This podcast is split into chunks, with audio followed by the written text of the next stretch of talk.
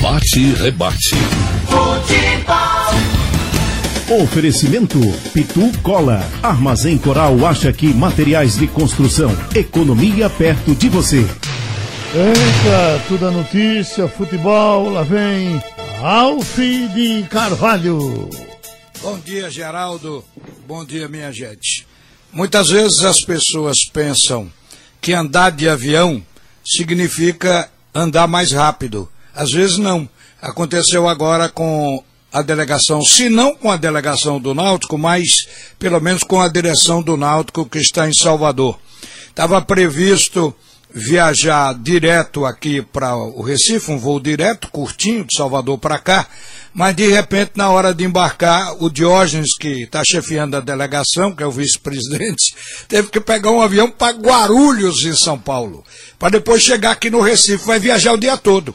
Vai chegar praticamente no fim da tarde ou à noite, a, a depender do avião que ele vai pegar, porque fica naquele chá de aeroporto esperando a conexão. Então, a nossa malha aérea às vezes apresenta surpresas desse tipo. Ele seria até o convidado de hoje para falar no que ele viu com Gilson Kleina ao lado a conversa que teve no jogo de ontem em Salvador. A gente vai falar nisso daqui a pouco, inclusive nas expectativas do Clube Náutico Capari, porque a partida mostrou deficiência do Náutico em alguns setores que tem que ter empenho para resolver. Olha, gente, uma notícia que não vai agradar o esporte, a gente vê na imprensa em São Paulo hoje, é, com relação ao jogador Marquinhos, que está no Esporte Clube do Recife, de que o Corinthians cogita pedir de volta esse jogador que está aqui servindo ao esporte, que já fez quatro gols nessa temporada e várias assistências. É um jogador que está encaixado na ponta esquerda do Leão da Ilha. E até que o Bárcia volte, ele se torna ainda muito mais importante. Mas a declaração foi do técnico Thiago Nunes, que reintegrou também um jogador que estava emprestado, assim como está o Marquinhos, o Mosquito, que ontem fez um gol na vitória do Corinthians de 3 a 1 sobre o Curitiba. Isso não é uma notícia boa para o esporte, mas pode, a depender do relacionamento do esporte, pode se confirmar esse desejo do técnico ou não e o jogador ficar na Ilha do Retiro. Agora, muitas coisas estão acontecendo. Vocês observem o seguinte: tem surpresas dentro da competição. Normalmente isso acontece na Série A. Hoje, a gente amanhece com o Internacional na liderança tomando a vaga do Clube Atlético Mineiro. O Mineiro levou o primeiro tropeço, o Inter assumiu a liderança com o mesmo número de pontos. A diferença fica no saldo de gols. O Inter de Porto Alegre tem nove pontos, o Clube Atlético Mineiro também tem nove. Agora, uma observação: com o andamento da rodada, o esporte caiu de posição, tanto o esporte quanto o Santos. Mas é, o esporte tem um jogo a menos. Agora, a surpresa é o Vasco, porque tem duas equipes que só jogaram duas vezes: Vasco e Bahia. Os outros já jogaram três e nessa rodada completando a quarta. Como hoje, quinta-feira, é o fechamento da rodada, quem está com três vai completar o quarto jogo realizado. Agora, o Vasco é o terceiro colocado, está com seis pontos, portanto, duas vitórias em dois jogos. Só dois jogos. O Bahia também. O Bahia também conseguiu vencer as duas e ainda tem uma diferença de dois jogos para os demais. Quer dizer, eles estão bem, pelo menos nesse momento de arrancada do Campeonato Brasileiro da Primeira Divisão. O esporte precisa ganhar para não sofrer ameaça, porque o esporte hoje ele está na 14 colocação. É a, é a mesma pontuação de quem está na décima, onde ele estava no meio da tabela. Então, a gente vê o seguinte, mas o 16 colocado, aquele que está na boca do rebaixamento, também tem quatro pontos.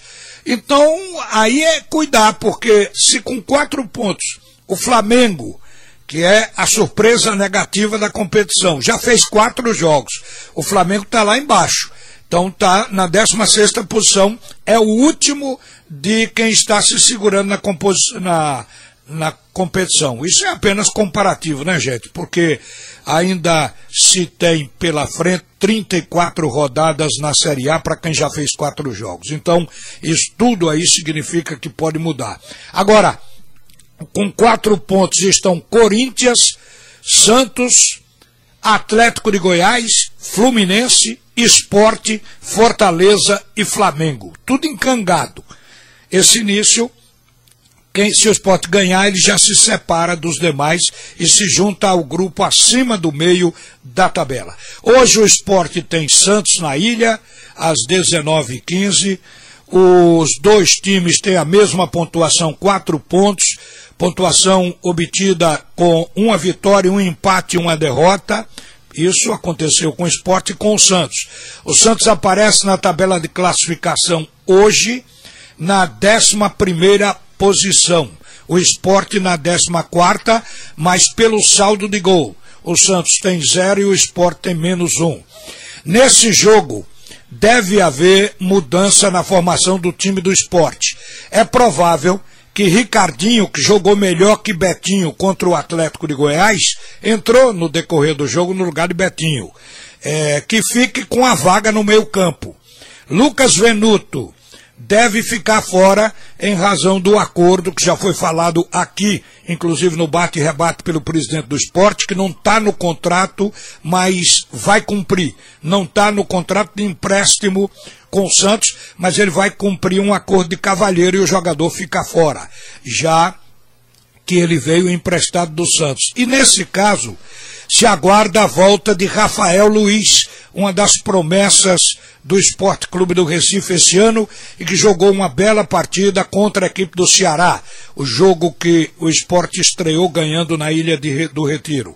Outra mudança, é possível que Luciano Juba, e essa será uma mudança de impacto, Luciano Juba, que entrou na vaga do Sander no jogo contra o Atlético e melhorou o lado esquerdo do esporte, uma partida irretocável do, do Juba, é possível que o técnico Daniel Paulista comece o jogo hoje com ele, aí na vaga do capitão.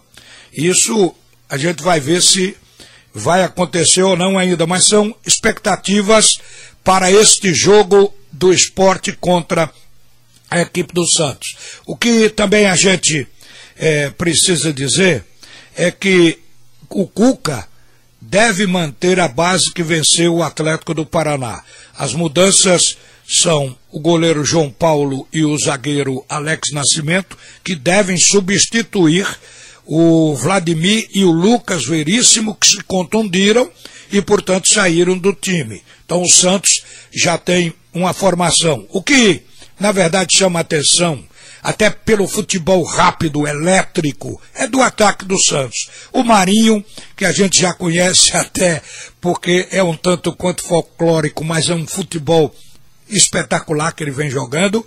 O Soteudo, que a gente brinca até dizendo, olha, zagueiro que vai combater solteiro, solteiro tem que fechar as pernas, porque senão ele passa por dentro, passa por baixo. É um jogador rápido e também faz gol, está no momento bom. Não pense que ele é pequenininho, mas faz gol de cabeça, sabe se posicionar. E Caio Jorge. Mas acontece que o Santos só tem uma vitória. Foi a última diante do Atlético do Paraná e por isso eh, levantou um pouco o astral da equipe de Pelé.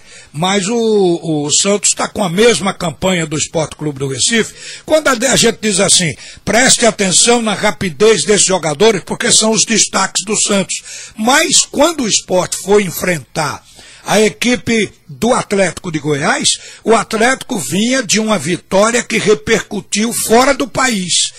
Meteu 3 a, a 0 em cima do Flamengo, o bicho papão do futebol brasileiro, o professor de futebol. Então, o esporte foi enfrentar o Atlético, quase ganha do Atlético, segundo tempo deu o maior sufoco. É verdade que o Atlético naquele dia perdeu um jogador, mas o importante é que o esporte acertou no futebol. No segundo tempo melhorou muito. Então, essa questão de bicho-papão, de que faz temer determinados jogadores, isso é apenas para se ilustrar ah, as partidas e as dificuldades.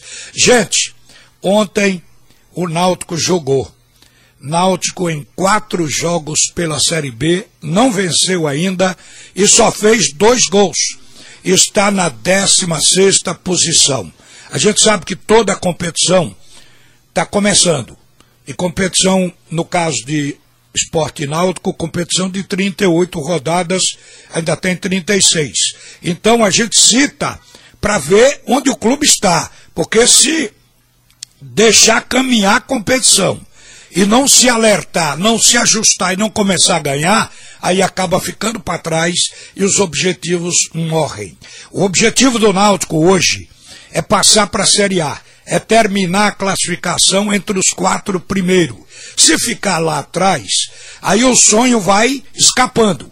Ou seja, já não dá para chegar no G4, agora passa a ser para permanecer na competição, digamos, na Série B. A gente não quer que isso aconteça, porque todo o planejamento do Clube Náutico Capibaribe foi exatamente para voltar este ano à primeira divisão. Problemas do Náutico na finalização no jogo de ontem, na criação, e aí meio e ataque precisam de correções, só tem jogado com a bola aérea é, jogadas combinadas, muito pouco. Ontem a gente viu isso nitidamente. Os gols que o Náutico fez até agora foram apenas dois, né? O de Chiesa foi bola aérea. Vocês estão lembrados que foi um cruzamento de William Simões da linha de fundo. Ele aproveitou naquele jogo que o Náutico perdeu contra o Havaí, lá em Santa Catarina. Então Chiesa fez aquele gol de cabeça. E Camutanga é, vocês recordam que foi um escanteio batido por Jean Carlos. O Camutanga foi contra o CRB, entrou de cabeça e encaixou essa bola. Aí você procura gol de atacante, não tem. É um setor que tem que se observar, porque o Náutico ontem, é, ele participou da partida, mas de dentro da área só teve aquela cabeçada que o árbitro deu impedimento do Camutanga, embora não tenha sido impedimento, não seria gol porque o goleiro defendeu. Agora, a equipe do Vitória teve um gol, também legítimo.